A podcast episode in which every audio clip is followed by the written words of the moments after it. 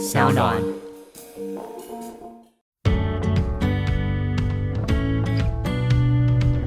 但其实你说他，他真的有骂到呃多么的刻薄吗？或者是有多么的呃，甚至已经是呃侮辱吗？什么？我认为一点都没有。但是我认为他这个方式更更残暴。老实说，用这种，因为会比较容易流传。对对对对对。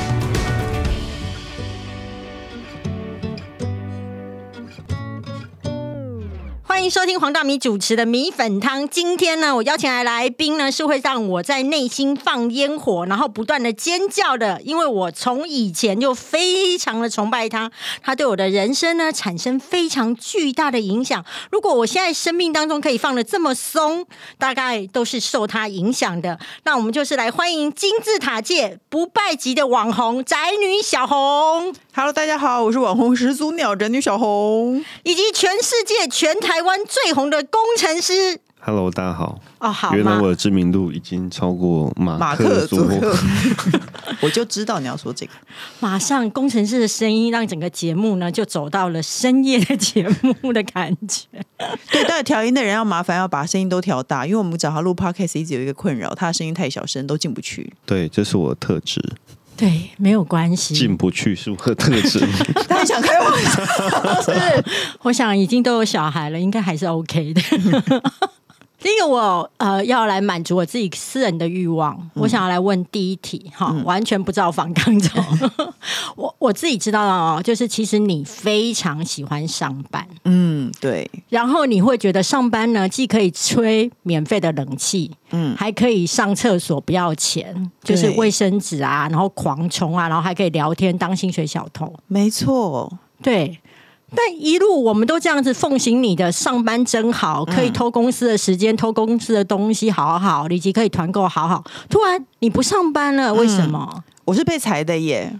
嗯，我其实是被公司裁掉的，不然我还是会继续上班。要是没有被裁，我还是会继续上班。你当时候为什么会被裁？没有，其实我我是在唱片公司上班。那这个整个业对，我是在唱片公司，所以整个业界都说了嘛，不管是唱片或电影，其实都一直在裁员啊。对，嗯，所以应该不是我个人问题，是因为整个业界的问题，就是已经没有人在买唱片了。嗯，对，所以而且我是在比较属于后置的后勤的鸦片部门，谁在买 CD？这年头谁在买 CD？嗯，对我是负责这一块的，所以我就被裁了。可是你这样子每天的鸦片嘛，哈，然后现在后来没有那种 CD，然后所以你被裁员。当时你被裁的时候，你有那种天崩地裂的感觉，以及那时候你几岁？我那个时候，我现在四十，我那时候差不多应该四十岁哦，或三十九、四十，我真的天崩地裂耶。那我还记得，因为我那个时候会跑步，我还边跑步边在操场哭，很像在演偶像剧。那个是我的第一份工作，然后我在那个工作做了二十年。你看我讲一讲，我也觉得眼眶泛泪。我为什么会被裁掉？我想说，这不是我要的生活，我要的生活就是稳定，然后每天当一个社畜。我就很喜欢这样，然后我就没有想到有一天我竟然会被裁掉。那那一天的时候，你的老板怎么跟你说？他说：“呃，就是要就直接讲啊，因为其实外商公司很很开朗的，对裁员这件事情是很开朗的。跟你讲，我们公司还有人那个当天来上班的时候，突然发现电脑进不去。”然后他就去问那个电脑部门的人，电脑部门的人也没有来上班，他就觉得不知道该怎么求助无门。就到了更晚了，他的更更大主管来才说你做到今天，而且电脑部门的人是被公司下令说你不要进公司的，因为他怕，因为他是人资，嗯，他怕他偷走公司的资料。哇，狠不狠？超狠的。对啊，他们就是有这种事情啊，所以我觉得他们好像没有在客气说要裁员这件事，哎。那可是当你被裁了之后，因为其实当时候，其实你以网红的身份在台湾其实已经是蛮红的了。嗯，那你有去领所谓的失业给付啊，或是什么样的，就是跑这些流程吗？还是你会觉得面子上拉不下来？哎，可是不是面子上问题啊？如果你有收入，就不能去领啊。哦，你那时候就是在写专栏，写专栏其实是不能去领的。你专栏那时候收入有这么高？没没有，有一点点就不行。OK，而且我那时候名下有房子，好像有一些条件是不行的。可以有房子可以，然后你有一点点意外收入，收入可以。可是就是我那时候有收入啊，嗯。好，那我就会很好奇嘛，哈，既然就是当网红这么久，嗯，你原本在内湖有买房子，嗯，那我其实是听你的其他 podcast，其实你一直很想要在大安区买房子，也不是这样说，市中心我没有一定要大安市中心，是。嗯，那什么原因？因为你看超多网红都疯狂在买房子，对啊，我每次看到网红买房子，我都会超生气耶，我都在气炸。我说，你看，你看，谁又买房子了？你看，金肉妈妈买房子了，对，超多人买的。的，对你为何要指名道姓？没有没有，因为最近比较新的还有很多都买房子了。地产秘密课也买了，地产秘密课不算，因为他们名字就叫地产秘密课，他不买房子好像有点过不去。那你为什么会到现在还没入手你心中的好房子呢？因为没有存到钱啊！我看房子太贵了。其实我的我如果看市区，我现在那个看房的价值观已经偏差了。就是比如说我三四年前我看到三千万的房子，我就觉得他妈的也太贵了吧！我现在只要五千以内的，我都会觉得嗯还算亲切。因为我越看越往大安区，可是其实我不是我没有刻意，因为我租房子是在大安区，所以我很容易看到就是大安区的房子，然后我就会觉得哇，这区真的很方便呢。然后因为就是大家一直在说房地产，我老公就是房地产会跌那一排，可是因为我一直这样看下来，我觉得我看的区域从来没有没有让我觉得很深刻的跌过，嗯，我就觉得说这些地方是不是其实也是相对的比较没有那么容易跌。反正我看一看，但是这市区都是老房子，老房子就是看了不顺眼，然后新房子就在远的地方，那市区的新房子又贵的要命，才才导致我一至今一直没有办法买房子。应该是不止你啦，应该很多人都是这样，就是满意的买不起，不满意的呢就觉得就是要委屈自己也不想。对，但是你刚刚有提到一个重点，就是说其实工程师呢一直觉得，哎，工程师醒来了，眼睛亮了起来。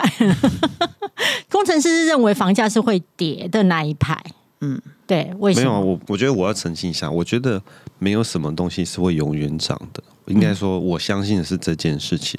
我不是说我相信它会跌，但是我不相信一个东西永远只会往上涨，这是从来这个历史上从来没有发生过的事情。这样子，那所以你现在认为房子是可以买的吗？呃，就是 自住的话，然后有负担得起的话，我觉得是可以考虑啊。他被我洗脑啦，你们夫妻有为了这个吵过架吗？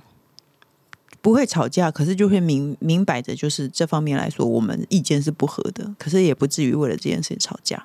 哪一些东西的概念上面不合？就是对于房子的因为渴望，因为他他还好，因为他第一间房子是就是咬紧牙根用尽全力去买的，在内湖嘛？嗯，对，所以我觉得他有点就是这种感觉。然后我会觉得，哎，那你要为了这个房子，然后压上你所有的生活品质，这样子吗？尤其是我们现在又有小朋友了，对啊，那其实会比较辛苦啊。我买第一间的时候很苦，多苦！就是我把我所有几乎所有的积蓄拿来买房子。那时候买房子很便宜，但是我我就是社畜，我就是一个没有出息的社畜。我一直到被裁员之前，我领大概都不到四万块。然后我在买房子的时候，我大概实领三万，然后我每个月付两万块的房贷，那你剩下只有一万块，一万块对我还会存钱，因为我是没安全感的人，所以我就是真的过猪狗不如的生活，为了买房子。那请问一下，猪狗不如的生活，三餐吃什么？平常生活的花费要怎么样才能够达到猪狗不如之下还能存钱？我一天只花一百块，正常的日子我一天只花一百块，然后我都坐公车上下班嘛，就三十块。然后我早餐吃的特别多，就会吃掉五十块？然后我可能会在家里带便当，就是而且也是吃一些很可怕的东西。我以前都会去那个 Costco 买很大包的麦片，然后就煮一煮，然后加一点辣椒和豆芽吃。你知道吗？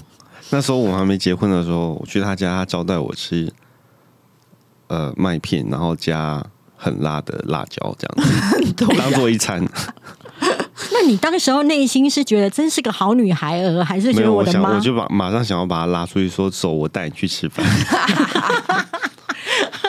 你觉得他是不是用这一招，让你之后会习惯付钱，然后请他吃饭？应该不是，应该不是，但是我有点，我吃那种东西，我觉得我有点，我的肠胃也有点吓到。老实说，可是当初我是觉得那个东西很好吃哦，我有时候还觉得说哇，好期待下班哦，下班回家以后就可以吃自己煮的，自己煮的东西就会很合自己的口味嘛。就是因为你喜欢的东西，你就尽情的加，外面东西就算好吃，也不会那么像自己煮的东西这么合口味啊。我就很想说哇，好棒哦，要回家吃麦片喽，这样。那我会很好奇，这种在过这种日子的时候，其实你是很开心的。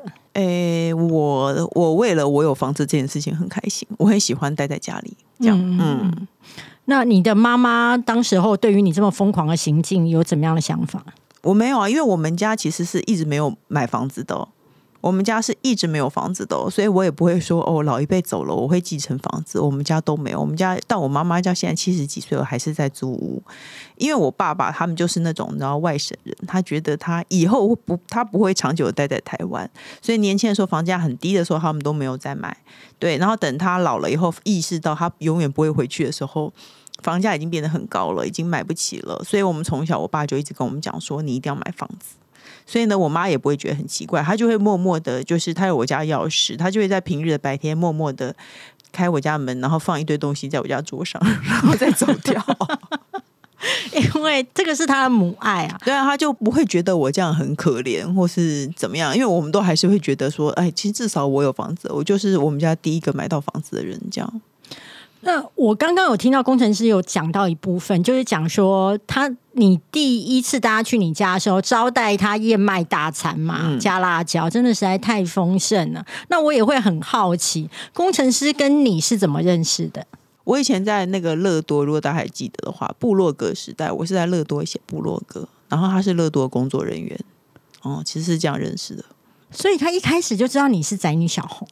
对，哎，对，大家普遍人都会认为说，如果大家一开始就知道我是宅女小红，就不敢跟我交往了。对，会有一点抓，因为毕竟那时候那个年代的气氛当中，很少女生聊胯下聊的这么样的，就是非常的有热情。我还以为你会觉得他怕的会是我骂前男友的部分。哦，所以胯下反而是一个吸引力，就胯下还骂前男友，男生会比较怕哪一个？啊，没有，我都不怕。没有，你要想，我觉得我会觉得骂前男友，男生会比较害怕吧？那问一下工程师，你当时候你觉得宅女小红吸引你什么？你你可能稍微回想一下。没有，一开始也没有，一开始只是就是好玩呐，就是交朋友而已啊，也没有什么。因为我们是一群人，对对对，一开始又不是一开始其实不是不是一对一啊，是一群人，就是那边有一个社群这样子，然后我们就玩玩在一起，这样就这样一样。可是玩在一起到底是怎么样的？慢慢的会觉得说，好，那我们要走两人世界呢？我已经想不起来了，我我我自己我个人想不起来了，因为很自然，大家是不是可能那一坨有十个人，那他们是乐多朋友，反正他们就做了一个类似 Facebook 的社群，然后大家就在上面每天都会在讲废话聊天，然后偶尔就出来。吃饭啊，什么之类的，就这样认识了。但至于为什么会变成两个人，然后来我们比较常出去骑脚踏车啦。我想起来了，对。所以跟网红交往对你而言是没有压力的。其实他那时候也没有那么红，老实说。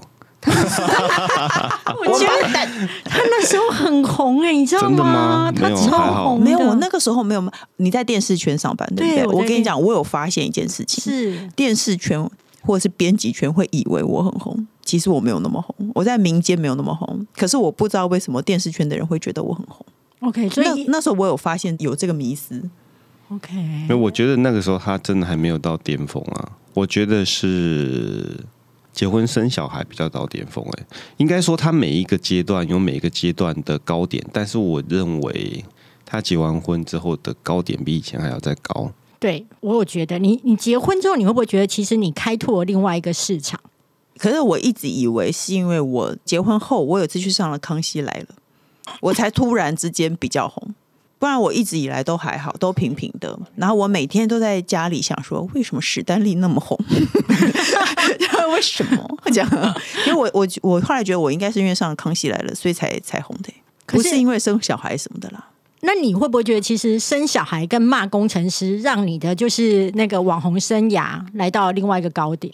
嗯，我觉得以前比较少人会想要讲这些事情，因为以前的妈妈网红几乎都是小孩很可爱的，强调小孩可爱漂亮，老公爱她的那一面。那因为我没有那一面，对。所以，因为可能大家比较少见吧，好好，现在开始比较多人喜欢骂老公小孩了。可是以前好像没有那么流行哦。呃，以前不太流行。我觉得其实，其因为我是一个不喜欢小孩派，嗯，然后我也不想要生小孩。我大概到去年吧，我就是在讲这件事情的时候啊，其实我内心还是有压力的，嗯，因为那种感觉上面就是好像你不爱小孩，你不喜欢生小孩，等于没有爱心。哪有这种事？对，因为我有其他爱心啊，嗯。而且万一假设我是一个没有爱心，但我快乐，但是我又不会伤害别人的人，又怎样？嗯，对，那所以我觉得要能够像你这样子讲，说自己可能没有那么样的喜欢当妈妈这个角色，嗯。然后哦。可能包含就是会骂老公不够帮忙，嗯，然后不会再觉得就是承担就是养儿育女是你自己的事，确实你是始祖，哦。但我也要相对的要来问那个 always 一天到晚在被骂，永远只有背影出现，今天终于站起来的工程师，请问一下，你那时候一天到晚被他骂的时候，他就这样写的时候，你内心的想法是什么？一开始当然还是不太舒服，你知道，我们都是这种传统教育下面的，废物，对，也不是废物 就是你知道以前比较父权嘛，嗯对，所以而且我们受到教育或者是家庭教育也都是这个样子，然后一开始确实会觉得有点不太舒服，但是呃。好像被骂也不会怎么样啊，然后被骂他有一个情绪的出口，好像之后也蛮事情也都很容易就可以过去啊。我觉得就是我一开始会稍微在意，后来就觉得呃好像也没什么。对你你干嘛要装好人？因为我明明我就是实话实说，你有没有好在意？其实我的点一直都是我实话实说、啊，对对对我没有讲别的，对对对，他是实话实说，没错。可是呃，有时候呃，事实就是最残酷的。嗯，就是呃，我觉得他的特质是他在某一些方面过分的诚实，所以让人家会觉得那不像是真的，那是刻意营造出来。可是那其实都是真的，或者是那是很多人必谈的。应该是有存在，但没有人敢讲，对对对对对，然后让他先讲。或是大家没有特别在意。就像我就是我就是真的很好奇，老公为什么一进厕所就要半个小时？是不是他自己的问题？因为毕竟我也没有可是可是我我在这边又想要插个话，其实他有时候又又把这个带进一个新的刻板印象，真的每次都半个小时吗？你有在旁边拿个码表记录吗？有时候没22有嘛，有时候二十二分钟你就出来，对嘛，有时候十六分钟就出来了嘛。那我可以好奇一下，十六到三十分钟当中，你在厕所干嘛吗？那，这个是呃，所有应该说全台湾或全台北市男性的标准答案，就是找一个自己的空间呢、不然呢？所以你你觉得呃，在家庭的生活当中，很多时候你是也想要躲起来的。我我相信爸爸或妈妈都有这样的一个一个时刻，需要自己一点点的独处时间。我觉得这种独处的时刻，一定常会有一些呃重复性的导火线，或是在某那个时刻，你就会想要去躲在那边。是什么时刻嗯你会最想需要你那厕所的十六到三十分我钟？我知道你的意思，其实我我现在有点就是有点升华，有点升级，就是你不要在风头上的时候做这件事。比方说，OK，突然一阵家庭气氛不太和谐，比方说，呃，哥哥在打弟弟，然后爸爸或妈妈在吼小孩，然后你可能会觉得情绪高涨的时候，你去找一个自己空间，这个时候这样做是不对的。就会上专栏。对，就会上专啊，没错，我就学习到这一点。你真的这么想曝光，你就做这件事啊，你去做啊，你去做啊。但是我现在呢，我就是会等这件事情平息下来之后，然后我自己再去。那我跟你讲，爸爸跟妈妈的差别是什么？是我什么时候会想进厕所？我真的想大便的时候，我才会去。那不是避风港，我只是有必须的需求，我才会进厕所。可是他会把厕所当一个避风港，没事避在里面，你不觉得很生气吗？对，可是是不是相对来说，你会觉得教养小孩是你的责任？我哎、其实不会，我功课什么我都还让他去弄、哎，其实很多都是我、我欸是个超喜欢把事情很多都是我哎、我我我知道他不会主动去做，可是我他就有是点像那个我会下指令，我说你去看他的对对，他就我老实说，有时候对这点我也蛮生气。他就是一个背景双手在后面督促或盯着我做这件事情的人。因为我不盯着你，你就不会做啊。但你有没有觉得他盯着你做这些事情的时候，他没有赞美你？在他的专确实栏上面，他没有，有有啦，其实有啦，哦其实有。没有可是我跟你讲，嗯我跟你讲，这件事情就是这样，他其实也会讲到好事，但是呢，读者呢会把负面情绪放大，所以读者会记得的都是负面的。有，他很聪明，他已经学会这句话了。因为他有有一次不知道为什么我们俩在吵架，然后他就说到这件事情，他就说你老师说我不好，我说那你就跟那些人有什么两样？我说好的时候，难道你不知道吗？他做好事，我我其实都会写好事坏事我都会写，可是通常大家只记得坏事，我觉得这是人性嘛，你只会记得好笑的事情。因为我说坏事也不是罪大恶极，我说的坏事几乎是每个男人都会在家里做的小奸小恶。就是男人在家里的蹲在马桶上，或是躺在沙发上、躺在地上，都是每个男人会做的事情，所以大家很容易产生共鸣，而就觉得好笑，然后他就记起来了。可是其实他有在做的事，我都会讲，但是没有人会记得。包括我很，我不止十次说过，我的儿子都已经七岁了，我不会帮我小孩洗澡，我从来没有帮他们洗澡过。就是很多事情，其实我也没有重来啦。就是我出差的时候，没有。他比方说三百六十五天，可能他做了三到五天。你不在的时候，小孩子就是青菜被拉一拉，被水柱冲一下 就算了。对，因为我就没有像我这样高规格对待，对我就不太会帮他们洗澡。就是其实这些事我都会讲，可是大家通常都只会记得好笑的、不好的部分啊。对啊，所以我就说我专栏采访过，我就说我是背负全天下男人十字架。的人呢？那你第一次发现自己的背影躺在沙发、躺在地上、躺在哪里的背影出现在专栏，或者说出现在网络上、出现在他的粉砖的时候，你那时候内心的想法是？就是他都要挑那个时候拍啊，所以我后来都有一个呃雷达，就是哎，比方说我如果太放松的时候，我就会瞄一下有没有人在偷拍。对，我告诉你，他现在那个罩子很亮哦。我一天他就是又是一样，你以为你以为这情况是改善了吗？不是，是我罩子变亮而已。对他，他他 翘脚是会进化的，然后我想要拍他，我就会发现他就马上坐起来喽。对，是不是？那那我要回到更早之前，那时候宅女小红其实最厉害的一件事情，就是大家所有的女性都非常恭维她的一件事情，就是怎么有办法骂前男友骂的这么凶，骂到就是已经有一种升华到就是成为让所有的女性都觉得找到了那种情绪的出口。那当时你面对这样子的女孩儿的时候，你内心会抖吗？嗯，她没有情绪到你那个点，说你说那个点上啊，有吗？其实还好啊。应该是说，但是我觉得他会用各种不同的有礼貌的嘲讽方式。嗯，对，您这样讲是比较精准的。对，然后会让人家呃一直反复的去刺激这个事情，然后让让人家印象很深刻。但其实你说他他真的有骂到呃多么的刻薄吗？或者是有多么的呃甚至已经是呃侮辱吗？什么？我认为一点都没有。但是我认为他这个方式更。更残暴，老实说，用这种，因为会比较容易流传。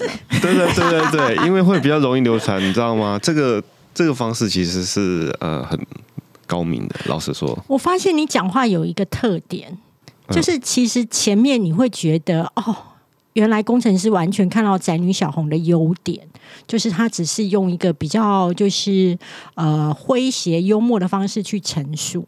对，可是你到最后你都会甩尾，就说其实这样是更残暴的。所以你的幽默其实是在尾巴。哦，谢谢你，原来我有幽默。有，你有啊。说到这个，我突然想到，为什么我会想要追他了？其实我在某一次突然发现，他这些残暴文章中对他的那个前男友的一丝温柔的时候，那时候我被感动到。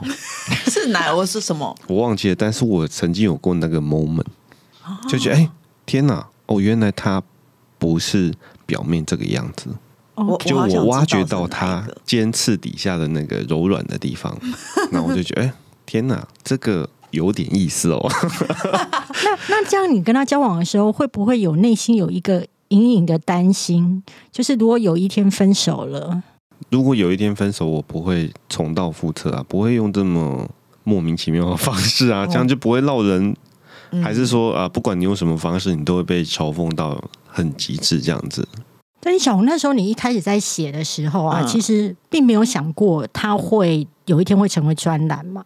不是我那个时候其实是写一些，呃，我那时候写部落格其实是写生活上无聊的琐事，我没有特别针对分手这件事情。嗯，那我后来可能写了一两篇，反正就是已经，而且其实事情已经过了蛮久的。我写了一两篇，说我被甩，我前男友就是甩了我，隔天就去睡别人这样，然后就有人找我哦。自由时报就找我去写专栏，嗯对，其实是因为这样，他可能看到那个觉得很有趣，他就找我去写专栏。那他他当时是其实是觉得我有趣，他并不是很针对这件事情。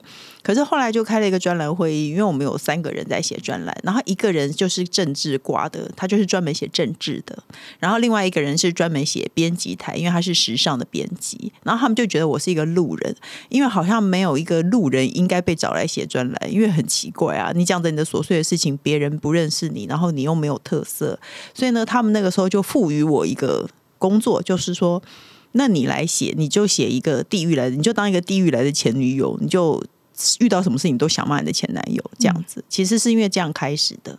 而且到后来写了，我好疲乏，我还问他说：“可以不要再骂吗？”因为我真的没有什么东西可以骂了。我可是我也骂了非常久了啦。那请问一下，当事人后来有来跟你抗议吗？我在写之前，我有跟他说，我说我要去写专栏，然后自由时报找我写专栏，那可能他想我写一些他没想到这个事的严，重性啊！他没有想到我会 他走红。他装大气的很，啊对他 OK 啊，写啊写啊写啊，然后没想到被骂上了他超过十年，他只跟他交往不到一年，被骂了超过十年。对，因为他我觉得他那时候装大气，他也没有想到我会有这步田地，然后他可能就说没有关系啊，如果这些事情会让你舒服的话，你就写啊，就是你不要把我的名字啊或什么写出来，我家住在哪里哪里，你不要把很细的写出来。如果你只是想要抒发你的心情，那没有关系，你就写啊。如果这样会让你心情好的话，那后来他发现说，哇，整个你的气势，还有就是写成这样，甚至后来还有就是变舞台剧出书什么的，他后来还有后悔，或者是来跟你沟通一下吗？没有，他应该很恨那一天他答应我了吧？没有，我后来出书之前，我有跟他说，因为我们突然觉得说，我们一直出书，然后以这个人为主题，好像要跟他讲一下，或者是免得让人家心里不舒服。其实说这有一段话，就是这有一段故事，就是呢，出书前我真的后来我有去问他，那时候他就已经不爽了。之间我都没有，我从写专栏开始我都没有。可是我写专栏到出书，其实好像三四个月，好像还蛮快就被找去出书了。然后他就他没想到这件事情的严重性。对，他就没有，他就已经有点不爽了。然后后来我们就改了他。我记得，我记得很早以前，如果大家有印象的话，很早以前我在我的部落格啊，或者是专栏，我都写零叉叉嘛。对，对，结果当我出书的时候，他变李叉叉了，因为他不爽，所以我们就换名字。哦，那再加一个木马，变深叉叉比较好。没有啊，因为还还有就反正就是后来我们就有改名字，就是因为其实他有点不爽了，而且我我印象中最深刻，我到现在我想起这件事情我都会笑出来。他不是告诉我，他就写在他自己的博客，因为其实他是一个文青，他应该做梦都没有想到出书的是我，因为他其实一直是有出书梦的文青。那我的部落格是他帮我开的，因为我以前拜托，我以前根本不懂什么是部落格，我就就是一个上班族而已，我就是一个会计小姐，我连什么是部落格我都不懂。然后他就有写部落格，然后就看到他写说，诶，什么写专栏不够还要出书啊？那你干脆写成剧唱成歌什么的，就就是反正自己在他自己的那个部落格上写这件事情。然后所以后来被改编成舞台剧的时候，我就心里想说：哦天哪！怎么会这样呢？然后后来其实被改编成电视剧了，我不知道大家知不知道，那个新闻前一阵子有出来，嗯，我就觉得说，怎么会有这件事情发生呢？他的预言成真了，而且后来因为电视剧组听到了我说出这句话，因为我觉得这句话对我来说影响很重，就是很多话我都忘记了，但这句话我一直牢牢记得，所以他们在这就是那个剧的主题曲的时候，他还发给我说：“你要不要写写看？你就可以真的唱成歌了。”那你有写吗？我很意外，因为我完全不会写歌词，我觉得写歌词真的太难了。我就他就要给我一个礼拜的时间，我就一直写不出来。到要交稿的前一天晚上十二点，我都记得我趴在床上想说算了，不交不行，我就随便交了一些听起来很有押韵的东西，结果上了，所以我就觉得说天哪！幸好他的预言仅止于此，不然的话，是他是不是预言家？但他的预言有点那个比印度神童还厉害。对，但他如果预言再更辽阔一点，会更好。这样，对，比方说，那你就到火星去写我的专栏啊，什么之类的。就不知道啊，哎我就觉得太可惜了他是预言家还是我是圆梦大师？我现在这至今一直在想想这件事情。我觉得他是你生命当中的贵人。对对啊，每天哎，没错，因为我们前一阵子在聊一个渣男的话题，我就说我好像没有遇过渣男。他们说，哎，你前男友不算渣男吗？我说不是，他是贵人，好不好？对，他是他一点都不渣。而且他就是跟你交往了，他是肉身菩萨，对就是跟你交往了大概不到一年，然后被你骂了十年，十年，他让我平步青云。真的，而且赚进金银财宝，对我，我根本不用踩着很多人的尸体往上爬你只。要踩着他就好。没错，天哪！筋斗云吗？筋斗云吗？真的，真。那但是我很好奇，后来他真的跟他的那个主管有结婚吗？我不知道哎、因为很多共同朋友是他的朋友，然后所以我也不会去打听这件事情。然后他全面性的封锁我了，我是根本就找不到他的任何意思。但是我后来觉得你搞不好知道，关机以后我可以偷偷问你。好啊，就是你觉得我可能认识他，是不是？，对，哇，我的妈！后来编我剧的那个人说。